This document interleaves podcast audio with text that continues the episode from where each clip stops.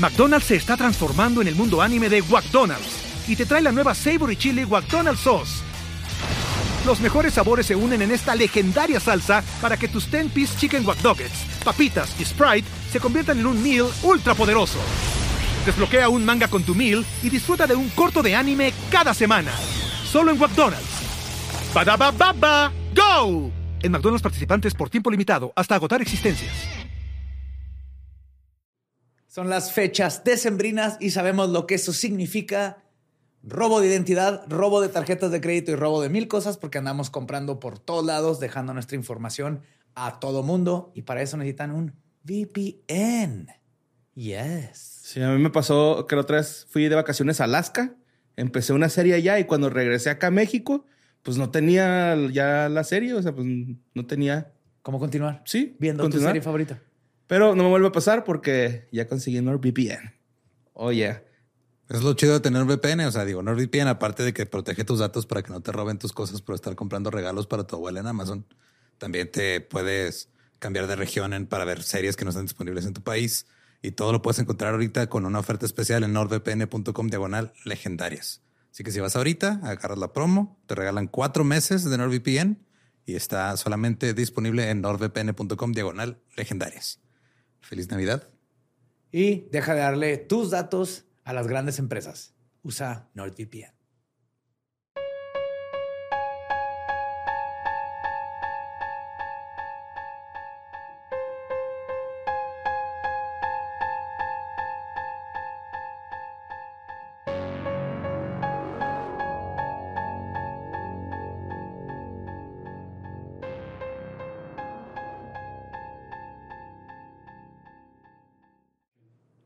Estás escuchando Leyendas Legendarias, parte de Sonoro y Producciones sin Contexto. Pánico Satánico está de vuelta. Y hay más. Pueden comprar en más lugares. Aquí tengo la lista de lugares donde lo puedes comprar. Digo, si no saben, Pánico Satánico es esta red que hicimos en colaboración con Minerva y Sonoro. ¿Qué sabe, Borre? Con un toque de caramelo y un retrogusto floral que no te va a dejar de pistear. ¿Qué? Está ya disponible en Amazon, beerhouse.mx, The Beer Company en Ciudad de México, Depósitos y Vinos América en Guadalajara. Entonces ya también la pueden conseguir en, otros lugares. Así es. Ya estuvieron etiquetando de que. Sí, ya la gente ya, se dio cuenta que ya, está bien chida. ya los encontraron. Ricota. Sí, puedes llegar con tus nochebuenas o puedes llegar mejor con tu pánico satánico. Es un mucho mejor. Que va a saber más chido y va a asustar a tu abuelita. Eso está padre. Y también les recomiendo que, este, digo, si nos han preguntado cómo funciona Patreon, pueden ir a patreon.com diagonal leyendas podcast para ver cómo funcionan las membresías, que incluye cada uno y todo. Pero aparte, muy pronto van a poder ver ahí mismo en Patreon, ya sea si se hacen miembros o si deciden nada más adquirir ese único producto, el especial de Hijos de Mothman. Al fin. Así es. Si no pudieron ir a verlo a algún lugar físico, van a poder verlo volverlo a ver. quieren volverlo a ver. Si fueron a la, a la función del Metropolitan, que fue la que se grabó, ahí va a estar. Entonces, eh, pónganse truchas, ahí va a estar pronto. Y ahora sí que gracias por 250 episodios. 150 episodios. We love you so much. Los dejamos con el episodio 250 de Leyendas Legendarias.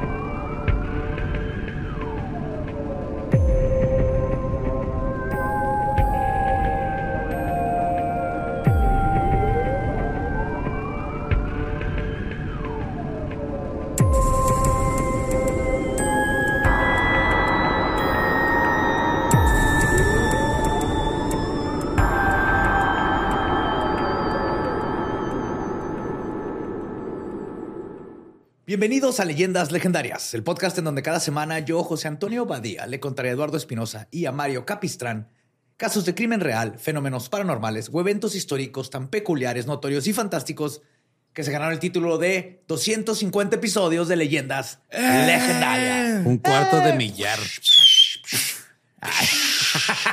Un chiflador, güey. Un chiflador. Sí, se salió bien, salió bien chido, güey. Ah, sí, 250 episodios. Un cuarto de millar. Un cuarto de millar. 150 veces que venimos, 150 semanas, 150 guiones. Más los bonos. Más los bonos. Pero vamos esos episodios que nunca hacemos por dinero. Vamos por el número oficial. Pero por lo mismo que es 250, estamos celebrando un episodio chido. Me enfoqué en algo muy fregón que me encanta muchísimo. Paranormal y nuestras fronteras. Hijo de eso. Las fronteras físicas y mentales siempre han sido lugares de cambio, creatividad y conflicto. Es ahí donde se fragua el nuevo movimiento artístico, las revoluciones y las amalgamas culturales. Pero también existen las fronteras entre lo que podemos ver y lo que no, entre lo, que conocemos y desconocemos, entre nuestro mundo. No. Él le tomó 250 episodios para mandarme la verga hacia el instante. No. Antes nomás me veía con cara de excepción, ahora sí fue de no, no, ya, no, estuvo. A lo que sigue. César Milán, ¿va? y aprendí, me enseñó Borre. El encantador de Lolo. Güey, eh, eh, regañé. Ya es que digo en un chiste que ya sé regañar. digo, Cállese, cabrón. Asusté a un señor, Sí güey. se cayó, güey. A un ruco, güey. A Sí, se un quedó ruco, calladito, güey. sí. Le dijiste cállese. Sí, le dijo un señor y se cayó, güey. Hace regañar bien profesionalmente. güey. No, es que no nomás es saber, sino tienes que ser papá, güey, para que salga. güey. Cállese, cabrón. Le dije, el güey se quedó acá. Ay, güey. Decía que es lo que separa entre nuestro mundo y el otro, el más acá y el más allá. Y es un lugar donde el velo es más traslúcido y es donde lo paranormal florece. Y cuando las fronteras físicas se mezclan con las fronteras esotéricas, el mundo de los vivos, los muertos, los críptidos y los bandidos se mezcla. Y son justo las personas que atraviesan y cuidan estas fronteras las que tienen esas experiencias que ahí se manifiestan. CBP, Borders de lo paranormal, ¿no? Literal. Ok. Migrantes y agentes fronterizos, personas que viven y atraviesan estos no lugares, que han vivido historias magníficas que recopilé en este episodio, en la cual les voy a constar, contar sobre los fantasmas de la frontera, migras, espectros y Bigfoot. Ok. Ah, cabrón. Sí. Oye, sí es cierto. Bigfoot podría ser migrante, güey. Nosotros pasamos por este Bigfoot Lane en Texas. Fue, ah, no chido. mames, que aquí andaba. Justo encontré un, este, pues encontré varios lugares donde ven estas historias, pero un libro recopilan un chorro de historias que cuenta un agente de migración. Ok. y de varias historias de diferentes agentes de migración que están todo el pinche día ahí en el desierto en medio de la nada y las historias que les han pasado. Sí, güey. Esos güeyes, si no ven fantasmas, los hacen. Simón, oye, el, el otro día iba a cruzar por el cruce internacional de Santa Teresa, que pues es un cruce que está a las afueras de Ciudad Juárez, ¿no? Y hay una parte, güey, donde hay un graffiti muy famoso ahí que dice, este, ni delincuente, ni, ni, ni ratero, soy trabajador internacional, algo así por el Ajá. estilo dice, ¿no? Pero está una empinada, güey, acá. O sea, una montaña, no una mujer empinada. Entonces, está una montaña, güey, empinadota y hay rastro de llantas, güey. O sea, los CBP Porters pasan por ahí, güey, seguido, güey. Hay un puto camino, güey, pero está demasiado empinado, güey. No traen jeeps esos güeyes, traen un como una suburban, ¿no? No, pero acuérdate que cuando andábamos allá este, por la red y todo, que vimos a las trocas del CBP jalando llantas, por eso hacen CrossFit, güey. Ajá, sus trocas Se hacen. ponen bien mamadas para poder subir esas, esas montañas empinadas, güey. Que nos dijeron que era por si había migrantes acostados, güey, que la llanta les pasara por, arri- por arriba, Simón. What? No sé si sea No, verdad. no sabemos si es verdad. Ah. es la Sí, única No, explicación. historias vimos varias, de- varias trocas de, o sea, van las trocas jalando llantas como las que usan de tractor en el CrossFit. No sé por qué. Eh, Nos dijeron eso, es como que la Va a teoría. ser para aplanar, ¿no? Pues no Yo sé. creo para planear el a camino. lo mejor güey. también. No, pero aquí leí historias bien culeras de porque te, te dan la parte de los coyotes, que son unos hijos de la chingada. sí, güey. te hablan, por ejemplo, un, un árbol que le llaman el árbol del abuso sexual, güey, que ahí cuelgan las. Son terribles. ¿no? Güey, pues es que ahí. Ahí abusan sexualmente de Los las coyotes personas. ahí ponen la No, ropa o sea, y- interior de las mujeres de las que han abusado sexualmente para presumir uno al otro, güey. Sí, obviamente no. es un o sea, récord. Obviamente no, no se llamaba así el árbol originalmente. No. Se lo pusieron Sí, o sea, que los- mucho después. O no sea- fue como que llegaron y dijeron, ah, mira, este árbol es perfecto para lo que queremos hacer. Así se llama, Así mira. se llama. Sí, es el sauce boxeador de- de... Harry Potter es uno que este, implora violencia familiar, ¿no? Sí, esa cosa bien cruel. Pues es gente que se dedica a traficar personas. Es horrible Lo que les importa pedo, es el sí. dinero. Entonces no es gente culera de todos los lados. Sí, el- pues, los que están sacando lana de personas van- no van a ser buenas personas. Pero regresemos a. Suscríbanse a Patreon. De hecho, hay historias de. Para ponernos en nuestro árbol de Patreon, güey. El árbol de Patreon. Ah, güey. Pues, este, ah, antes de todo, de reconocer mi fuente es Out on Foot de Rocky Elmore, que es uno, es, es el, el migra que hizo todo, recopiló un chingo de información, está muy Ok. chido su libro. De hecho, el libro empieza con lo normal, así de se fundó tan el Border Patrol y estas cosas que te digo de los coyotes, cosas culeras que han hecho la Border Patrol y todo. Y luego de repente el libro se va todo paranormal porque no está lleno de estas historias. Y No se me hizo bien interesante. Qué loco. Y muchos nombres, no vienen los apellidos porque dice estos todavía están en el border y como que no los quiero echar algo. Porque Sí, si porque tú mitad Seguro se son Ramírez, Aguirre. se pide a Ramírez, güey. No, más bien porque es como ser piloto. O sea, si estás hablando de que hay fantasmas y Bigfoots y todo, te- te puede costar tu trabajo. ok. Pero bueno, la montaña. O sea, eso te puede costar tu trabajo, pero dispararle a un adolescente a través de la frontera, ¿no? No. Va. Ajá, ajá. La montaña Otay, localizada en el condado de San Diego, es el punto más alto de las montañas de San Isidro, localizadas en la frontera entre Tijuana y California. Sí, he pasado por ahí. Ajá. En su cara sur se encuentra la parte de la reja que separa estos dos estados de México y Estados Unidos. Los patrulleros de la frontera, o Border Patrols, o los Border, o los Migra, llaman a este lugar East Mesa, o la meseta del este. En 1994, al sur de la frontera, podías encontrar un enorme asentamiento de casas de pallets, estas Tapias. Ajá, hechas con pallets, donde ponen todo lo Sí, mercancía. donde, ajá, vendían este, ropa usada, ¿no? Paper thin, y playeras a 500 baros. O eso nomás pasan. En Juárez. Sí. Yo creo. Pues esto, al norte, en el lado gringo, no era más que un desierto vacante y deshabitado por donde patrullaba la border, ya que era un lugar predilecto para cruzar ilegalmente, entre comillas, estos son términos de la, la frontera, porque nadie es ilegal.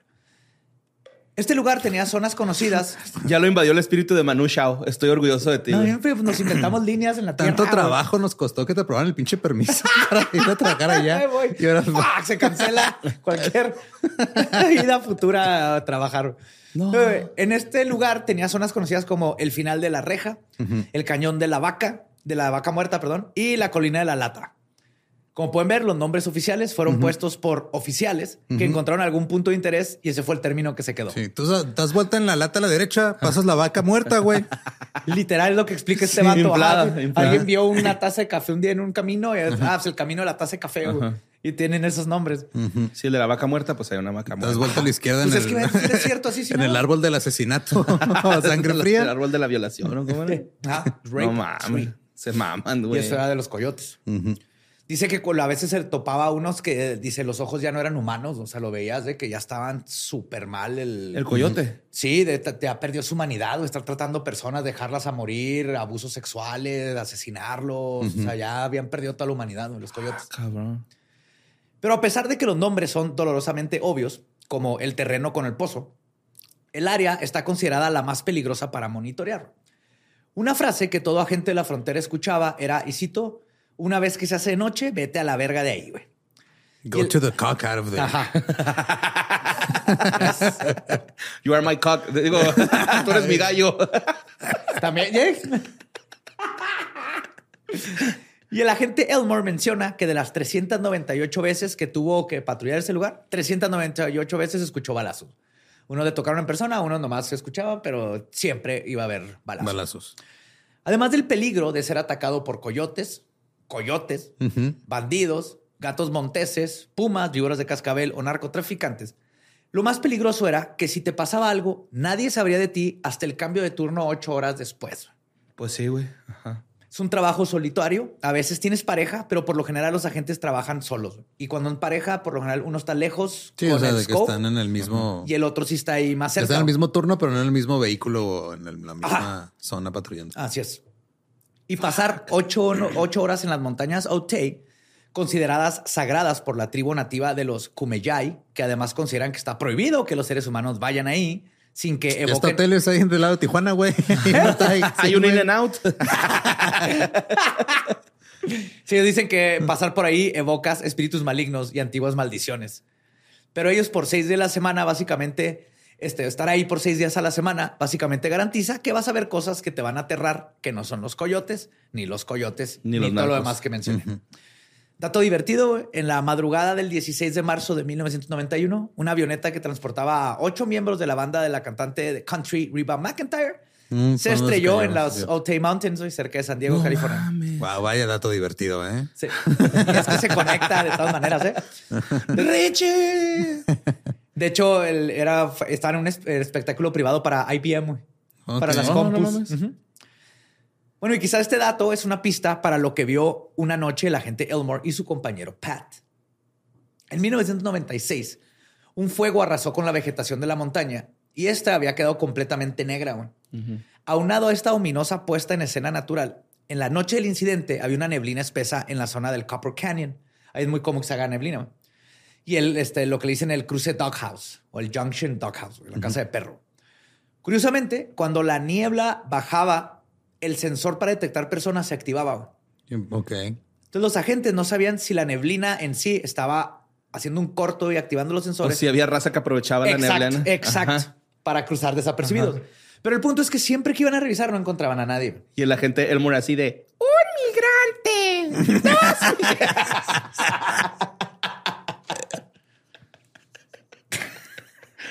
Elmore's Ward.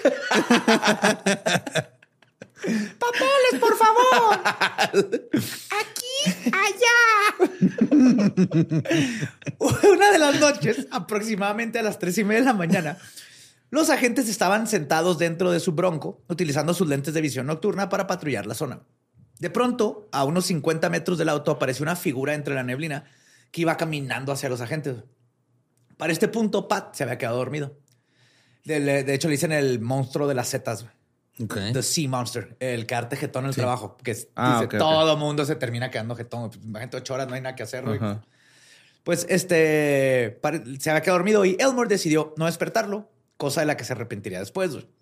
Decidió bajar del auto para ir a confrontar a este hombre porque se le hizo raro que viniera caminando hacia la patrulla. Muy verguero, ¿no? Era Dani Trejo, güey. Así empieza Machete, güey. Ándale. Así no, así empieza Machete, güey. Pues primero creyó que podría ser uno, uno docu- indocumentado que tal vez estaba perdido o algo, pero era extraño que estuviera caminando hacia ellos. Conforme se fue acercando, su silueta mostró lo que parecía ser un uniforme de algún tipo. Notó que traía como un cinto y así. Y Elmore asumió que podría ser otro agente de la patrulla fronteriza, lo que tampoco tenía sentido porque, como les digo, trabajan solos y muy separados. Conforme se fueron acercando uno al otro, la extraña figura fue develada. Era un hombre vestido de piloto. Cuando los hombres estaban a, hacia un par de metros de distancia, Elmore vio al piloto sonreír y luego comenzó a brillar sutilmente. Después de eso, lo vio desvanecerse enfrente de sus ojos.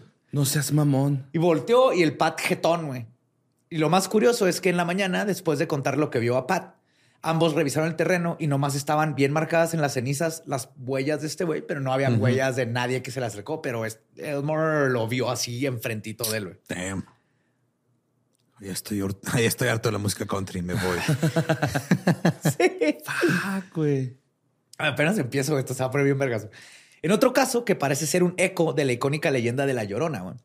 Un agente de la Border que patrullaba aproximadamente a las 5 de la mañana, justo a punto del amanecer, pero aún oscuro, llamó a su jefe en turno para reportar que estaba escuchando a una mujer gritar por su hijo, que estaba perdido aproximadamente a unos 100 metros de su locación.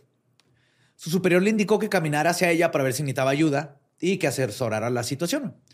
Unos minutos después, el oficial llamó por la radio de nuevo para reportar que ya casi llegaba al lugar donde se encontraba la mujer. Unos segundos después, llama de nuevo, esta vez para reportar alarmado y cito, no tiene cara. No face. Sí, güey. A la madre. Así vio a una mujer sin cara, güey. Lo que reportó, no tiene cara, se cortó la comunicación y ya después cuando se volvió a reportar dijo, vi una mujer y no te- tenía negro así en lugar de cara. güey. Curiosamente, un año antes de este extraño avistamiento, un agente de la estación El Cajón, de nombre Lupe, que patrullaba en el Valle del Marrón, reportó un incidente idéntico. Qué místico, ¿no? Que tenga, que no tenga cara. Ah, sí, eso sí. ¿Por qué? Es un luchador, güey. Bueno, ya es el carístico. No, ese es otro, ¿no? ¿Que no se cambió de nombre? Bueno, no sé, güey. Sí, está ahí raro. Una vez me platicaron todo el desmadre de eso y ya no, se me cruzaron los cables. Sí, es otro tipo de geekness, güey. Sí, güey. Lucha Ajá, sí, libre. sí, es otro. Entonces, Lupe había encontrado un arbusto en donde esconderse para vigilar la zona y esperar que pasara el tráfico de personas que usaban el área. Después de varias horas sin ver nada, logró visualizar a una solitaria persona caminando hacia su locación. Lupe dejó que la persona pasara, una táctica común, ya que es extraño que las personas viajen solas y asumió que el resto del grupo vendría detrás. Lo que explican es que por lo general si ven a una persona asumen que lo más probable es que es el líder o el coyote. Entonces no siempre se va enfrente para checar y luego ya le habla a los demás. Por lo man. general dejan que pase y luego ya cuando ven a los demás ya, Ya los al coyote ajá. y luego ya Sí, a los demás. Ok. Y este, justo para no asustarlos prematuramente. Pero cuando nadie más apareció, Lupe decidió seguir a la, seguir a la persona solitaria. Después de perseguirla por unos minutos, finalmente le dio alcance. La persona volteó y Lupe describe que en lugar de donde debe haber estado su cara, solo había una masa negra. Inmediatamente después de mostrar su rostro, la figura comenzó a desvanecerse hasta desaparecer por completo enfrente de los ojos de la gente.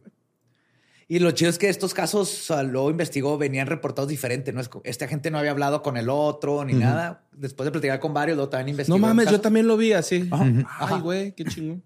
Y esta aparición que se asocia con la mujer buscando a su hija, al parecer tiene su contraparte. Una niña en un camisón blanco que también deambula en el desierto. La aparición de esta niña ha sido documentada en más ocasiones que la madre errante y todos los que la han visto la describen como una niña de aproximadamente tres años de edad, vestida en lo que parece ser un camisón blanco que emana una tenue luz blanca, como si reflejara la luz de la luna. Ok. Y todos los agentes que la han visto dicen que de todo lo extraño que les toca presenciar en el desolado desierto, la niña es la que más los ha traumatizado. güey. Uno de estos encuentros le sucedió al oficial Charlie en el camino Chicken Ranch. Él y su compañero estaban patrullando en donde Chicken Ranch y el sendero Otay se unen. Hey, Charlie, let's go to Chicken Ranch. Ah, it's a blurry day, Charlie. Oye, creemos que ahorita los niños ven cosas bien raras y nosotros nos Charlie con... de Unicorn, güey. Oh no, Charlie. Salad fingers, güey. Esta intersección es rara vez utilizada y fuera de un árbol bastante grande no hay nada más por ahí. Ahora, alrededor de las 3 de la mañana, los dos agentes comenzaron a desarrollar un extraño sentimiento, como si algo no estuviera bien o algo malo fuera a suceder. Comenzaron a examinar sus alrededores y su atención se fijó en ese enorme árbol. Y de repente vieron que en su base había claramente una niña de unos tres años parada solitariamente viendo fijamente a los oficiales. Ellos estaban por la camioneta y voltean y hay una niña así viendo Viéndolos. en medio de la... Todo esto que les estoy contando pasa en medio de la nada, Sí, ¿no? Sí, pues en el, donde, por donde cruzan los migrantes. desierto, ajá. Ay, cabrón. Además del inverosímil, de lo inverosímil que era ver a una niña sola en medio de la nada a las 3 de la mañana, Charlie notó que la pequeña tenía un brillo que emanaba de todo su cuerpo. E inmediatamente decidió no hacerse pendejo a sí mismo y admitir que lo único lógico era que estaba viendo una aparición. güey. Claro, es de, no, no, de seguro es una niña que se perdió vestida de fantasma. Se. Como Facundo, Se ¿no? puso Así. glow sí. paint. Ajá. Ambos agentes estaban paralizados entre el miedo y la incertidumbre sobre qué hacer. Después de unos minutos, la niña desapareció y los dos coinciden en que había una sensación de que algo malo le había sucedido a la niña. güey. O sea, los dejó con un sentimiento de como que estaba triste o que algo tenía. Esto lo describen varios. Ahora, la misma aparición también fue reportada cerca de esa área en un lugar conocido como Mine Canyon. El cañón de la mina. Ajá. El agente Thomas respondió a una alarma de un sensor. Iba solo, pero su compañero, que también recibió la alarma, iba unos minutos detrás a revisarla. Una vez que Tomás llegó al área, que marcó el sensor, comenzó su rutina de entrenamiento. Observar, esperar y escuchar.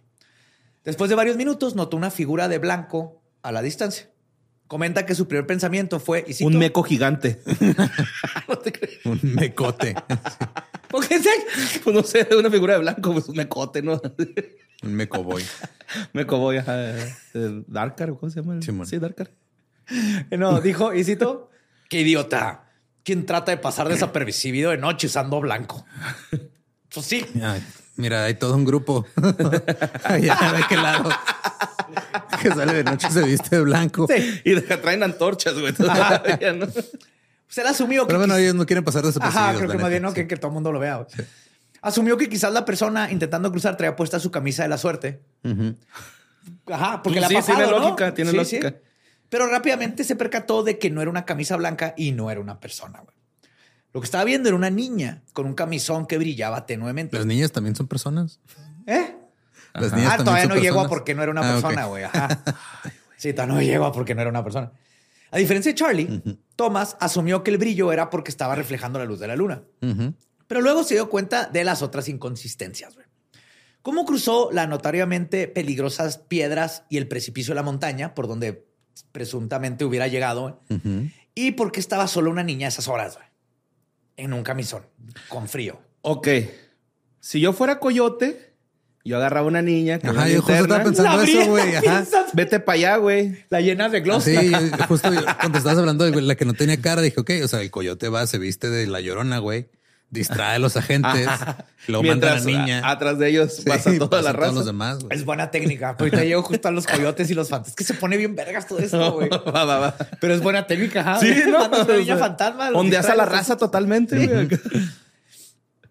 Ah, güey. Pero aún así, la idea de algo paranormal nunca cruzó por su mente, güey. Así, era, él era lógico, pragmático. Lo que sí tiñó este, su ser fue un sentimiento de preocupación. Si Claro. la niña estaba en realidad sola, no iba a sobrevivir.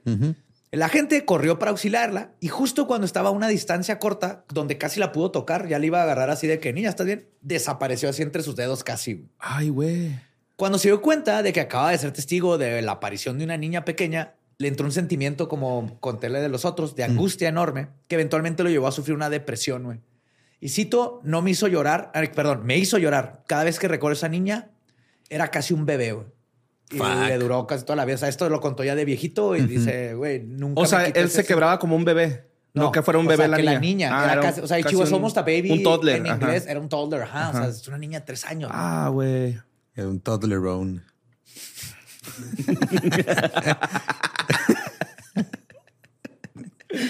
Pues la aparición de la niña parece estar residualmente ligada a un área en específico y hay una razón que podría explicar el por qué. Pero antes de llegar a eso, hay otras instancias de este espectro manifestándose ante un agente. Hay un pequeño riachuelo que corre por la porción del valle por donde atraviesa el camino de Valle de Marrón. Este, y sobre este riachuelo hay unas puertas pesadas de metal. Siento que vaya marrón lo nombraron Sí. porque había un pedazo de caca. Ajá, ahí, mojones. Sí, eran aguas residuales. Mojón Valley se llama en, en- en español. Mojón Valley. Third Valley. Third Valley. Sobre este riachuelo hay unas puertas pesadas de metal que varios agentes tenían que abrir. Tienes que abrir, lo pasas y luego lo cierras, ¿no? Y casi todos los agentes decían que estaban embrujadas esas pinches cosas, esas rejas. Era, era como que lo que se manejaba entre ellos, pero no, no se metían en, en este detalles. Pues el supervisor de operaciones del campo Milano describe que siempre que tenía que ir a abrir la puerta, y cito, se siente como que alguien te observa. Entonces, su compañero, el supervisor de operaciones Salinetti, no solo confirmó este hecho, sino que cuenta que es exactamente lo que parece observar a quienes están ahí. güey. Mientras operaba uno de los binoculares de visión nocturna de vigilancia, el agente tuvo que bajar a abrir la reja. Aún desconociendo las historias que rodeaban el lugar, caminó sin preocupación hasta las puertas de metal, pero antes de que pudiera quitar el candado, se topó con una niña vestida de blanco, güey, que no tenía cara. Salinetti huyó despavorido sin su patrulla, a su patrulla, perdón. Intentó huir del lugar, pero solo logró chocar el carro güey, y destruir los binoculares. Tres días después renunció a la patrulla fronteriza. Pues güey. claro, güey, yo también renunciaba después de ver eso. Y de madre al carro. Y los binoculares y que en ese tiempo Mi primera chamba. My first chambing. No, porque es gabacho, güey. con niña fantasma. Mi primer niña fantasma. Qué, pinche miedo. ¿no? Imagínate qué pasó con la patrulla Johnson. Señor, había una niña sin cara. Vamos a empezar por ahí. ¿Quieres más detalles o qué te digo, güey? Ay, güey, eso está chido, ¿eh? Otra noche, el agente Sal llegó a la reja justo cuando terminaba su día laboral y se topó a otro agente del área de Tecate. Mr. Pepper. Sally Pepper, sí. Agent Pepper. De Tecate. Andas con todo. Abajo de su unidad, con una cara de pánico y preocupación. Cuando Sal le preguntó qué pasaba, el agente le dijo que se había bajado a abrir la puerta cuando se encontró con una niña con un camisón blanco flotando boca abajo en el riachuelo. Oh, fuck. Sí, ahogada. Cuando agarró su radio para pedir ayuda, levantó la mirada hacia el riachuelo y el cuerpo ya no estaba.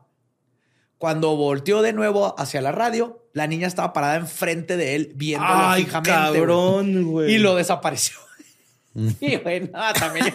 Pinche niña. Sí le sabe al espanto, güey. Sí, Sí, güey. güey, anda Ajá. chingando a los pinches migras, güey. Esa niña creció viendo terror coreano, güey. Mi primer A- fantasma. aplicó la de E.T. va así ahogado en el río. Y luego, estoy enfrente de ti. Pues Ale confirmó ahí que no era el único que había tenido ese tipo de experiencia. Y aunque la niña, para cambiar su modus operandi al aparecerse, Es lo- que yo creo que también se aburre, ¿no? De asustar y de la misma forma. Sí, güey, le echa ganas, güey. Como que esta rutina ya la hice varias veces. Vamos a empezar ahora la. Ahora traigo un nuevo Pues como los de Beetlejuice, güey, con los. Midlands. Sí. Pues lo que todos los agentes este, que la han visto tienen en común es que reportan que la experiencia te deja emocionalmente angustiado. Entre el susto y el como un sentimiento de. De, ay, güey, la Creo que niña. te cae una realización de, pues, si es un fantasma, eh, la niña la mataron. es como es una niña chiquita. Es un algo infante. tra- es una Ajá. tragedia. Pues el misterio de la mujer y niñas espectral y la niña espectral no solo se asume que puede estar conectado, sino que años después Elmore se topó de pura coincidencia con algo que podría dilucidar una pista hacia el origen de estas apariciones. Al ir a una oficina de abogados en San Diego, no explica por qué, solo dice que no fue por gusto. Ok. Ajá. Lo pasaron a la sala de espera. Ahí ve una pintura de óleo grande, güey. Y en ella el artista había plasmado la imagen de un árbol enorme y en su base había una niña de vestido blanco cuyas piernas se desvanecían y no tocaban el piso.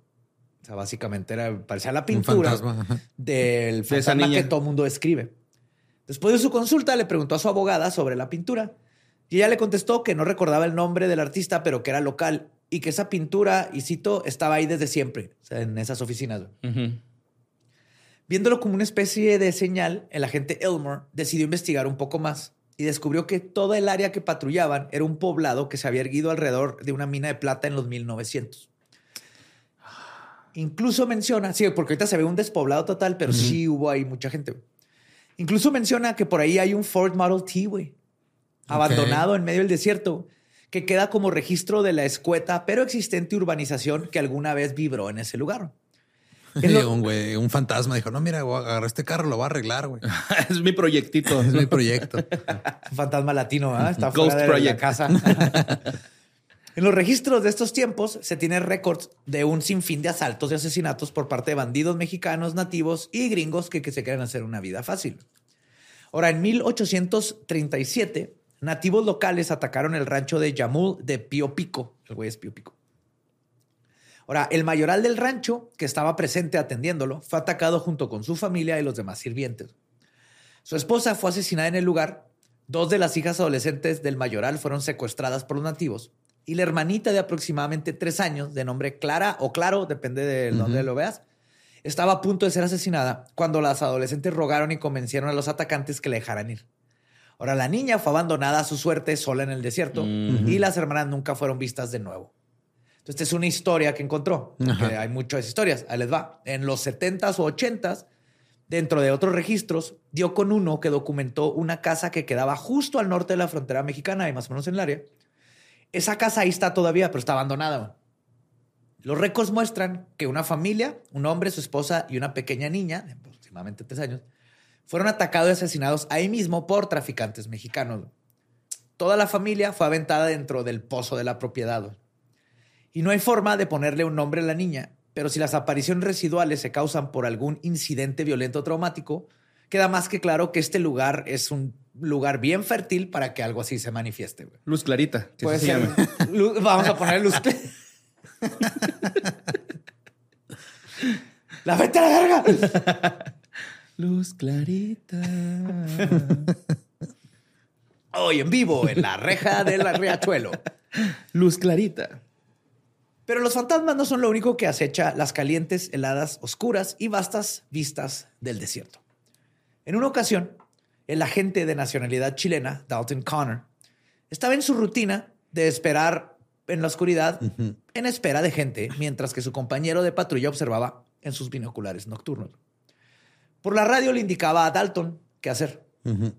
De repente, el de los binoculares ve a un grupo de personas guiadas al frente por alguien más separado del grupo, como era común. El operador de los, vincul- de los binoculares vio cómo el guía se escondió detrás de un matorral y iba como esperando al grupo. Le indicó a Dalton que se acercara. Dijo, vete a este matorral de acá, ve- camina unos tantos metros, vete escondiendo. Luego, cuando vio las siluetas de ambos y dijo, ya están cerca, dijo, trata de agarrarlo, pero ah, tápale la boca y todo para no asustar a los demás. Y así no alertas al resto del grupo. Dalton hizo lo que le pidieron porque Dalton aparte era novato. tengo, tengo una duda. ¿Los binoculares eran acá como de esos... eh, Es un, ah, en ese tiempo era como un scope largo, así como un, como los de piratas, pero largo y veías ajá, blanco y negro, pero pues resaltan un chingo las Ah, ya, eso es lo que sí. Sí, de hecho puse un O ejemplo de cómo se veía. O algo El así. termal fue mucho Sí, después. pues. Ajá, aquí es de infrarrojo, básicamente. Entonces ves grises negros y las personas brillan en blanco bien cabrón. Ajá. O sea, sí se distinguen un chingo del, del ok, resto. tenía esa duda de, por la luz, ¿no? Sí. Entonces le dice, va, este, bríncale, agárralo de la boca. Y Dalton hizo lo que le pidieron. Se escabulló cuidadosamente hacia el matorral que le habían dicho y sin pensarlo brincó para atrapar a la persona. Todo salió como lo planearon, con la excepción de que no era una persona lo que acaba de atrapar. güey. Era un puma, güey. No seas mamón, güey. El puma venía cazando a los migrantes. güey. Pero el Wow. nomás veía como una manchita de luz así. No seas cabrón, güey. Agarró al puma, güey. El- Y ahora, güey, ¿qué haces, güey? Pues Pues, el gato montés. Te agarras de las manos.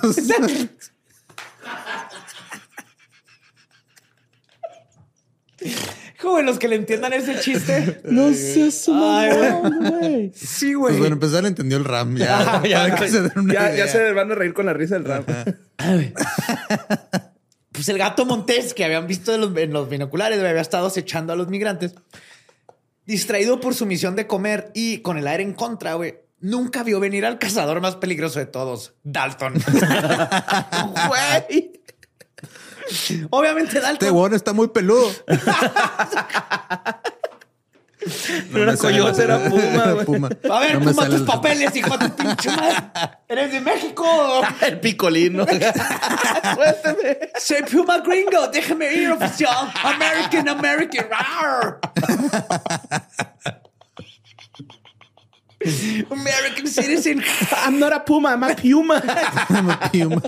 I'm a panther. I'm a mountain lion. Mountain Lion, Mountain Lion.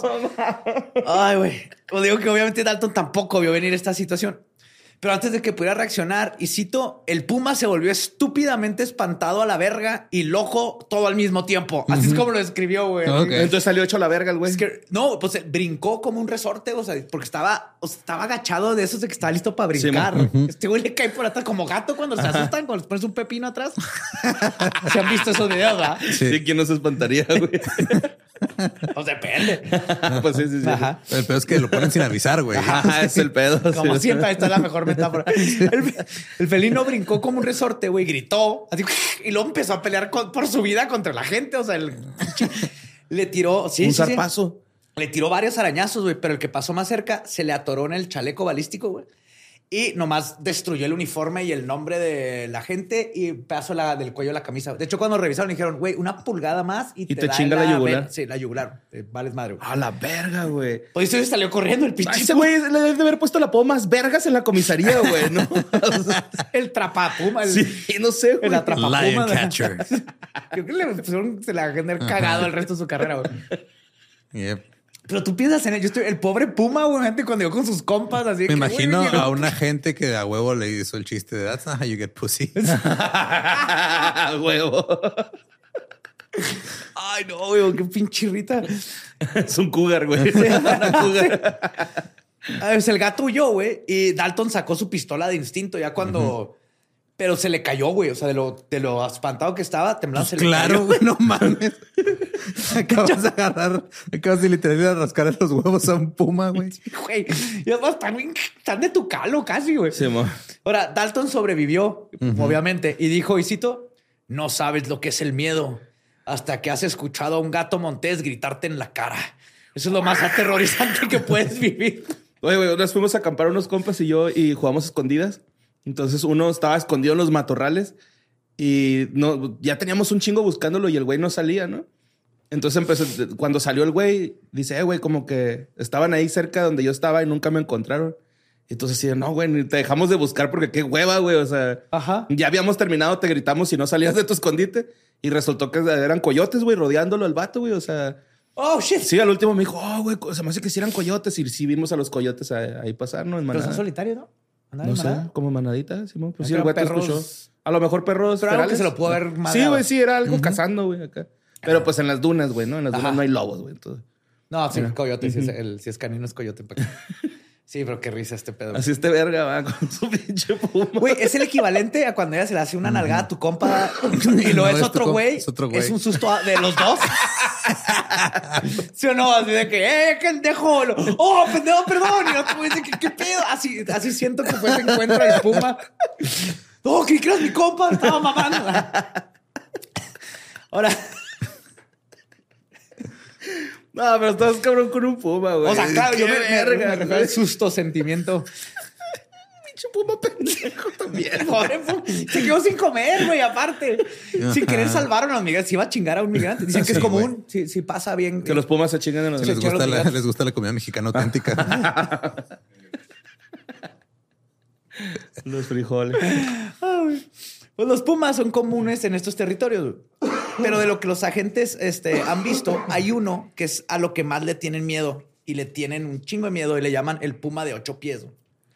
No, de ocho patas, o sea, de ocho pies de Ah. tamaño, güey. de 2.5 metros. ajá. 240. Pinche vergota. The Eight foot este, mountain lion o eight foot puma.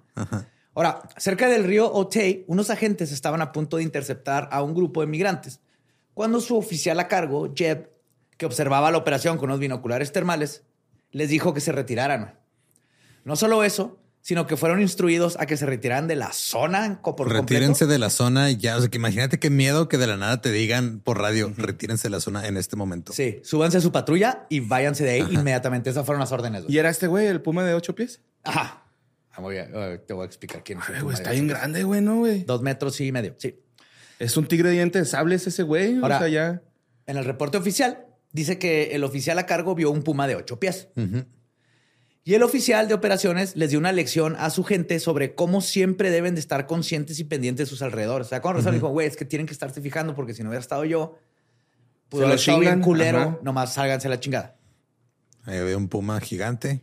Pero ahí mismo les dijo lo que no puso en el reporte, güey. Lo que vio por los binoculares termales no era un puma gigante, güey. Era una criatura bípeda caminando erecta de aproximadamente dos metros y medio.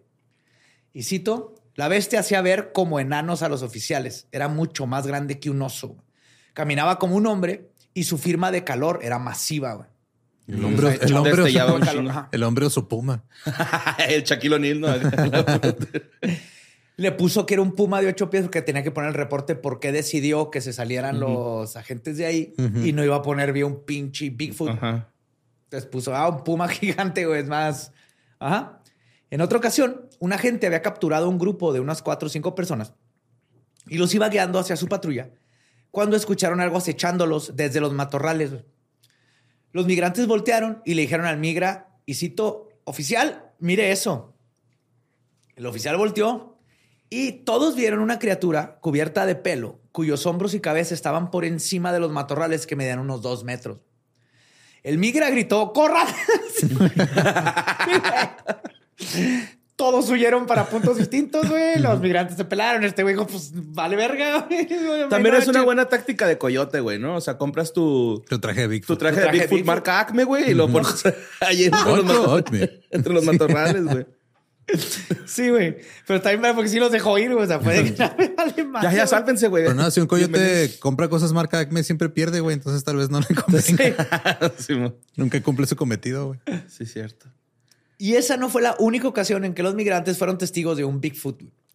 Un agente junior contó como un grupo de migrantes, de hecho, llegaron con él, sorprendiéndolo, güey. O sea, le estaba parado y llegaron así de... Auxilio, auxilio. Le, ajá, le preguntaron si les podía hacer un favor. A lo que él contestó que claro, que, que necesitaban. Y le dijeron, y cito, hay un monstruo abajo en el cañón. ¿Por qué no baja y lo mata? Otro oficial, ajá, y lo que después lo describieron como una criatura peluda. Pero son unas cosas, ¿qué, qué migrante va a ir a inventar esa mamada y ir a que lo arresten? Pues sí. Otro oficial reportó a un grupo de migrantes que aseguraron que una bestia bípeda los persiguió por el cañón de Windmill. Uno de ellos declaró que, y cito, podía sentir su aliento en la parte de atrás de mi cuello de los cerquitas que estaba. Ay, güey. Y como Te dice, voy a vestir de marinerito y te voy a coger, le dijo.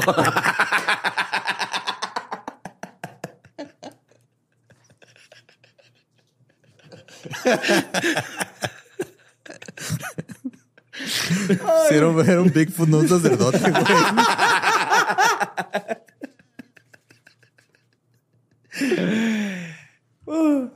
pues, y como dice el dicho, donde hay Bigfoot, debe haber Little Feet. También hay récords de marcas de pies casi humanos, con pelos entre los dedos, más grandes que las del ser humano, pero más pequeñas que las de un Bigfoot. Ok. Conociendo estas historias, Elmore aplicó un badía y le preguntó a unos biólogos que estaban en el área haciendo unos experimentos si sabían algo de los Bigfoots que la gente decía que andaban en el área. Esperando que se rieran o le dijeran, igual que yo con el ranchero que me dijo que estoy en pendejo porque creen fantasmas. Los biólogos no solo no encontraron graciosa la premisa, sino que le dijeron que creían que había por lo menos dos. Dos Ok. Bigfoot normales y un juvenil. Porque habían encontrado evidencia de entre huellas, Popó. este, eh, ajá, popó no dijeron, pero sí huellas, este, varias personas que les han dicho, cabello y cosas así. Y algo interesante que agregó Elmore es que los nativos del área, güey, creen que los Bigfoot tienen la habilidad de hipnotizar o cambiar la mente de la gente. güey. Chinga. Eso es lo que dice el folclore de los nativos, Ajá. haciendo John que Milton los... es un Bigfoot. Calvo. un Bigfoot con alopecia. Por eso nunca nos lo esperábamos. Duérmase. El chupas. haciendo hacen que, que se te olvide que lo viste o que no lo puedas ver. Ajá. Y para él, esta es la razón por la que nunca hemos encontrado un Bigfoot vivo. Ok. Tiene Ahora- poderes psíquicos. Sí, Wow. sí, él, él tiene todas sus ideas muy chidas, güey, de este, fantasmas residuales. Habla muy bien de eso. También en Bigfoot dice que el, o sea, el, él cree O sea, que como es- que sí se interesó por el tema, pues, güey. un chingo y aprendió un chingo, pues que está con los nativos, está con los migrantes, está con otros migrantes y las cosas que ven. Sí, es que, tiene si, si ves, tienes que informarte, ¿no? Acá de Sí. verga, güey, pues, ¿qué fue eso que vi, güey? Y vi un video en frente de también un migra, pero de aquí del Paso Juárez, güey. Cuentan las mismas historias, han visto Bigfoots. Lo que sí es que aquí en, en el Paso Juárez, un chingo de ovnis. Allá el vato dice que una o dos historias de ovnis, De ovnis. ha escuchado. Pero Ok. acá hay un chorro. Es que acá les queda más cerca Roswell de, por esta frontera. Sí. y aquí, por ejemplo, Juárez el Paso cuentan mucho de que están viendo en el scope y vienen cuatro personas así de aquí a cuatro metros. Y van y no hay nadie que dice, veo a la gente y le digo, están enfrente de ti. Y el güey, es que no hay nadie, güey.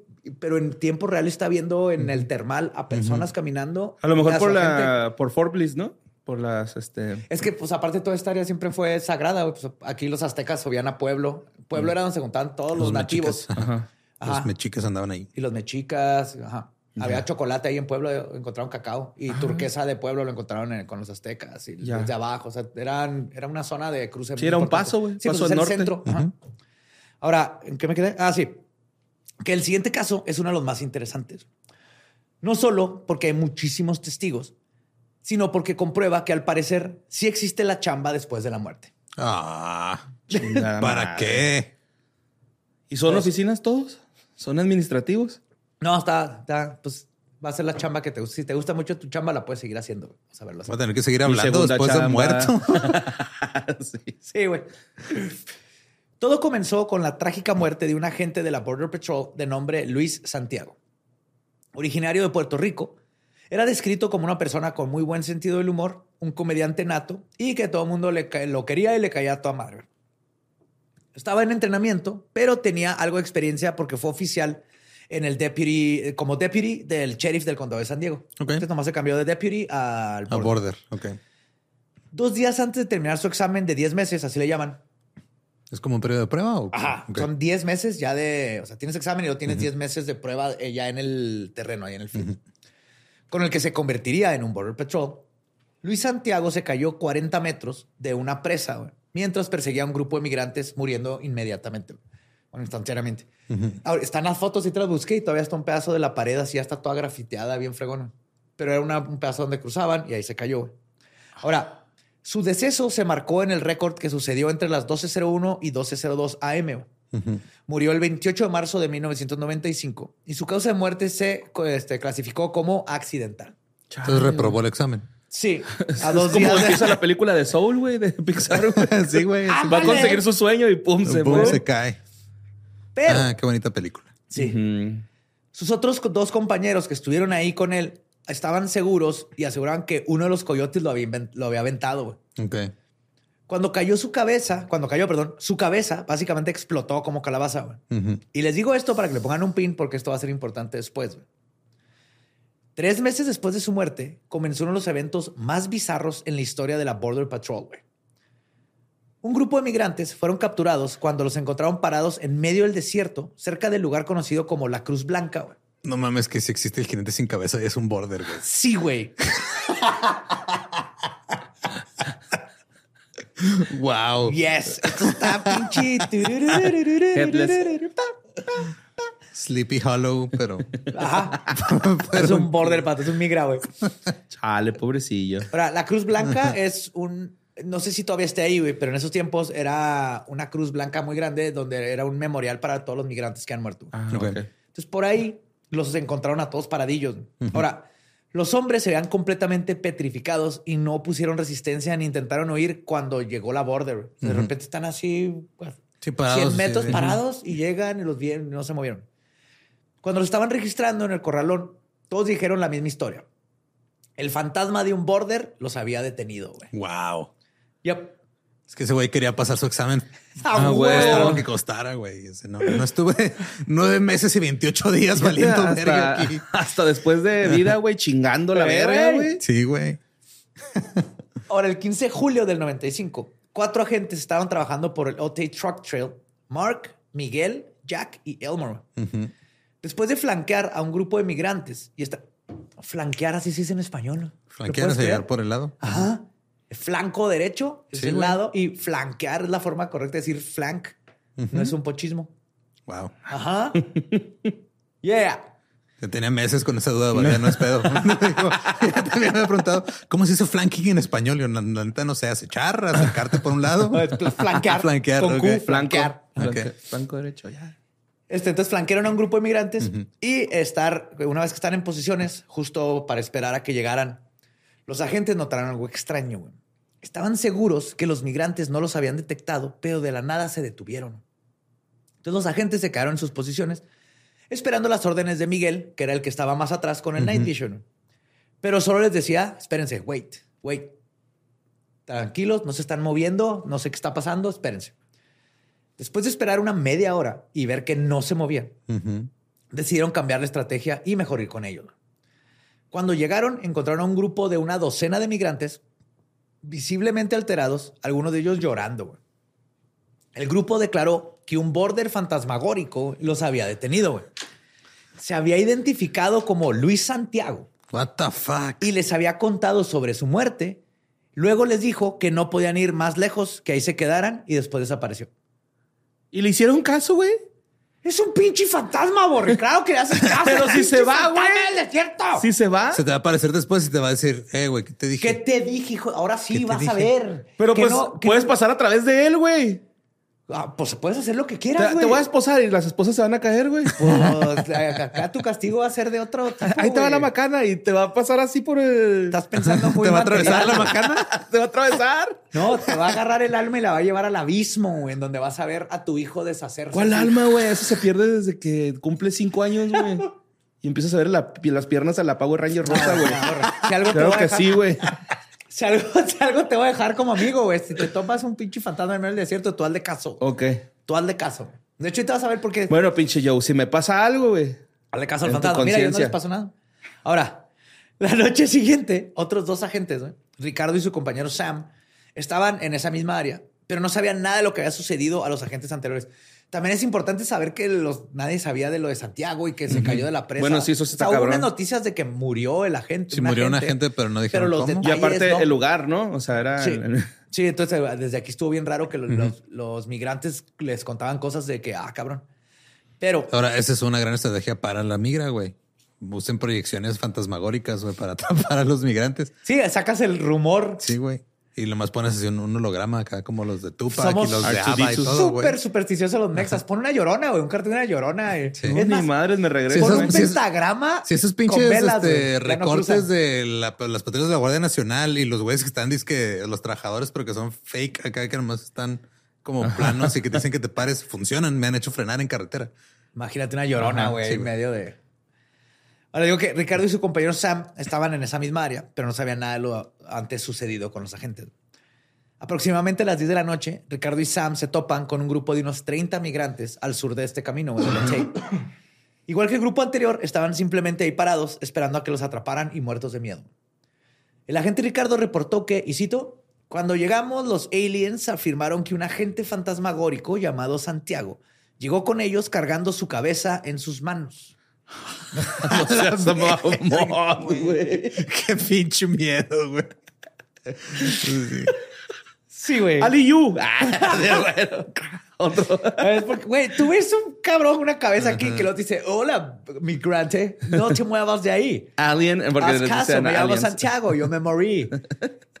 Le haces caso. Sí, Le pues haces sí. caso. güey. Entonces afirma, ah, sigo, sigo citando. Dijo que estaba triste y que no podía trascender, implicando que tenía algo que necesitaba concluir. Luego el fa- agente fantasmagórico les dijo que se esperaran ahí. Damn. Cuando escucharon esto, Ricardo y Sam pues, se quedaron atónitos y preguntaron que cómo era posible que alguien hablara si no tenía cabeza. Claro. A lo que uno de los migrantes contestó, y La cito, traía acá. es un fantasma, puede hacer lo que quiera. Correcto. ¡A huevo, güey! Ese güey yo le daba así su, tenga su green card, pásele, güey. Sí, güey. Me hizo verme Me como chingaste, un pendejo. sí, Me me chingaste, chingaste, pásele. sí. Estás pendejo, Es más, es un fantasma, toma, mi número de seguro social, güey.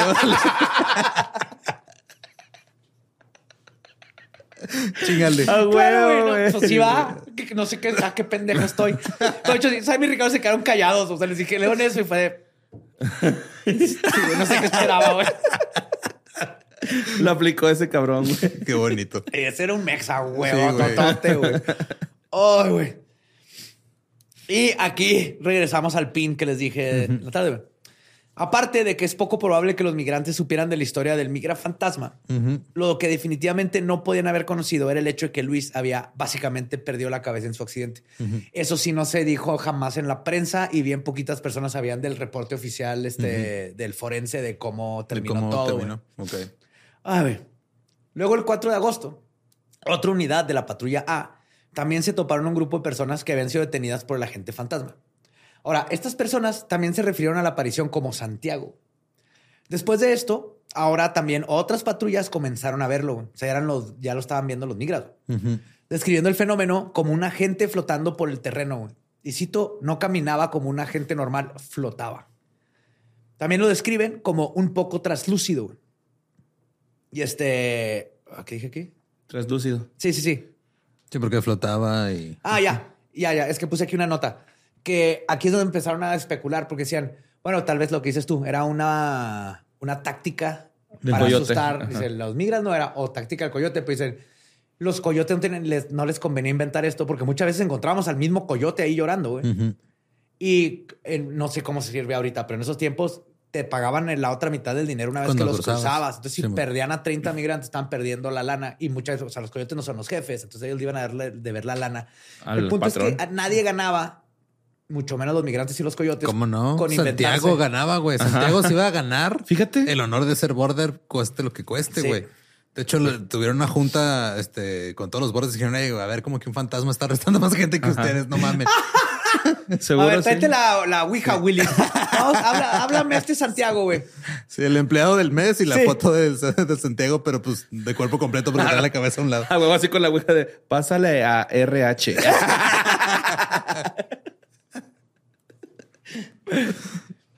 Pues al día siguiente, otra patrulla atrapó a 35 migrantes cuando de repente todos salieron de la oscuridad y se quedaron parados en un área abierta y alusada, güey.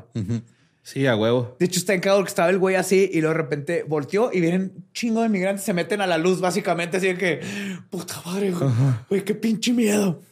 Cuando los agentes se acercaron, el coyote se puso histérico güey, y se tiró a su- de rodillas llorando y repitiendo, repitiendo el nombre de Santiago una y otra vez. güey. Santiago. Santiago, Santiago, Santiago. Después de este incidente, los coyotes dejaron de usar esa ruta, güey, por lo menos después del anochecer. güey. Ok. Pero los cruces no pararon y tampoco el border fantasma. Solo se cambiaron de lugar. A finales de agosto, un grupo de migrantes fue detenido de día cerca de un área conocida como el Cerro 562. El grupo le contó a los agentes que se habían separado del grupo inicial en la noche y se habían perdido. No tenían agua y creían que se iban a morir, güey. Cuando llegó Santiago, güey. Y cito, un agente nos detuvo anoche que no parecía real. Podíamos ver a través de él. El fantasma nos llevó un camino y nos dijo que lo siguiéramos. Luego nos dijo que encontráramos agua del otro lado y después desapareció. ¿Y si encontraron agüita y todo? Sí, los- o sea, cuando los encontraron, estaban ahí parados, ya habían tomado agua y todo, y el- los llevo. Básicamente, el, este, esta Tiene aparición les dijo para ese- dónde irse. Sí, sí. no- sí, no la neta culero. chingón, güey. Qué bueno. Luego, durante noviembre del 95 y enero del 96, los casos de migrantes reportaron a una migra fantasma, que reportaron, perdón, a una migra fantasma, crecieron, Pero el último encuentro con este trabajador del otro mundo iba a hacer que todo esto concluyera. Y es donde se pone todo más interesante. El 21 de enero de 1996, el agente Chillmayer volteó para ver a dos migrantes llegar con ella. Le dijeron que venían de la presa y que un agente fantasma les había dicho que siguieran un sendero y encontraran a un agente, o sea, a Chillmayer. Después de esto, ya por la noche, el agente Arlo y su compañero se toparon con otro grupo de migrantes que intentaba cruzar por la presa, justamente por donde se murió Santiago. Es que la presa tapa los dos lados. Cuando Arlo llegó a la escena, encontró caos. La gente estaba gritando y corriendo despavorida, aterrorizada por algo o alguien. Después del caos, cinco personas habían caído por la presa. Ok. Cuatro sobrevivieron cuando el coyote rompió su caída al haber sido el primero en pegar en el piso. güey. Se O sea, cayó lo- el coyote, luego le cayeron encima. Pum, pum, pum, no- hubieron brazos, brazos rotos y todo, pero nomás se murió el coyote. Si tu amigo se tira a un precipicio, tú te lo sigues con todos tus amigos. Tra, tra, tra, tra, tra, tra, tra. Pues los migrantes dijeron que fueron atacados por un borden que había corrido hacia ellos disparando y luego empujó al coyote por el precipicio, güey. Pum, venganza. Ajá. Ajá. Y obviamente el único agente presente era Arlo, así que ahora estaba en problemas. El FBI se involucró, güey. Pero debieron haber llevado a motherfucking Fox Mulder, güey. El buró estaba seguro que Arlo había actuado mal y la investigación se centró en él. Revisaron sus manos para buscar residuos de pólvora y su pistola de servicio, güey. Nada. Nada. Luego, entrevistaron por separado a los nueve sobrevivientes e hicieron un careo para ver si identificaban a Arlo como el responsable del caos. Nada. No, fíjese que la gente que yo vi trae la cabeza agarrada en su mano. A ver, Aquí ¿pueden- al costado. Wilson. Sí, a ver, ¿pueden traerme a alguien con la cabeza en la mano? A ver cosas? Ah, sí. Sí, sí. Pero ningún migrante lo identificó, güey, ni a ninguno de los que estaban en el careo. Uno de los agentes presentes que conocía lo que ya todos los borders sabían, güey, La historia. ajá. pensó en algo, güey. Así nomás de mamá dijo, fue a la sala conmemorativa de agentes caídos y agarró la foto de Luis, la foto de Luis Santiago y se la dio al FBI diciéndoles que preguntaran Por ese güey. por ese güey. Cuando vieron la foto, güey, individualmente, aparte, o sea, separados, Sí, absolutamente todos, los nueve dijeron, y cito, sí él es. Iba disparando y nos persiguió hacia el vacío. Todos identificaron a este güey. El FBI, convencidos de que ya cerramos el caso, güey, dijeron, perfecto, tenemos a nuestro hombre. Pero cuando pidieron que los llevaran con el agente, les informaron que no se podía porque había fallecido un año atrás, güey. Pum. Ya. Güey. Entonces los del FBI se quedaron a la perga, porque todo fue by the book, ¿no? Ajá. Así de, ahí está, ya lo identifican. Ah, pues ¿qué creen? Güey Ya está muerto, güey. De hecho, este, este caso, esta parte salió en Coast to Coast con el Ah, señor ok. Bell, el programa de, llamadas para cosas paranormales. No seas mamón, güey. Qué chingón está eso. Sí. Pues después de eso, de este último desmadre, ah, soltaron obvi- obviamente a Arlo porque no había pruebas en su contra y nadie lo, lo, este, identificó. Pero después de estos avistamientos del Phantom Migra, se, detuve, este, se detuvieron completamente. Ya no volvió a aparecer. Y uno de los agentes que le tocó ser testigo de todo declaró, y citó, creo que la razón por la que los avistamientos se detuvieron es cuando Santiago persiguió a ese grupo por la presa. El primero que cayó fue el coyote. Ese era el que lo tiró a él. Y probablemente ese fue el hombre que lo empujó a él la noche que murió y ahora puede descansar. A huevo. Damn. Estoy seguro que fue eso, güey. No tengo dudas. ¿Tampoco pruebas? No tengo pruebas, pero tampoco dudas. Ya puedes trabajar en el FBI, güey. Según lo que acabamos de escuchar. ya. Y también qué aprendimos hoy. Si es un pinche fantasma, creo que puede hablar sin cabeza, güey. Ah, sí, güey. Hoy aprendimos que lo peor que te puede pasar es morirte en tu trabajo porque vas a seguir ahí, güey. No mames. yep. No, qué chido. Y esas fueron solo algunos de los recuentos güey, de personas que han tenido encuentros paranaturales en estas zonas fronterizas. No sé si es una combinación de justamente una zona de donde hay muchas tragedias, muchas muertes, al mismo tiempo el sentido de que es una zona que separa terrenos que nunca debieron haber estado separados, o simplemente el hecho de que hay gente que está ahí en lugares donde no hay nada, no hay urbanización, no hay nada y por horas y eventualmente te va a tocar ver este tipo. Es como ver un cometa, ¿no? Si existe pasar, ver pasar un cometa, pero es difícil, pero estar ahí tanto tiempo. O tal vez es la combinación de absolutamente todos estos factores lo que permiten y permean para que en este lugar hayan este tipo de avistamientos y cosas chingonas. O que un güey termine atrapando un puma por los Por huevos. error. Güey, ese güey está cabrón. Está cabrón. Levantando cougars. Chingón. No, que no se acabe, otra más. Hay otros, ahí dejé varios. Deja ver si, si alcanza para otro Segunda episodio. En el parte. bonus tengo otros, otros datos. Arre, arre. Pero vienen un chorro de datos, este, así. También te digo la del más de ovnis, pero esos son más para acá. Ok. Ajá. Que entonces más de que vieron ovnis. Luces, pero luces, han visto ¿no? un chingo de cosas raras. Pues yo creo que están en el desierto como el viejito del desierto que el ranchero que amigo que ve ovnis a lo estúpido. Qué loco. Pues ahí está. Síganos en todos lados como arroba leyendas podcast. A mí me encuentran como ningún Eduardo. A mí me encuentran como Mario López Capi. Ahí me encuentran como El Va Diablo. Nuestro podcast ha terminado. Podemos irnos a pistear. Esto fue palabra de gracias por 250 episodios. ¡Eh! ¡Woo!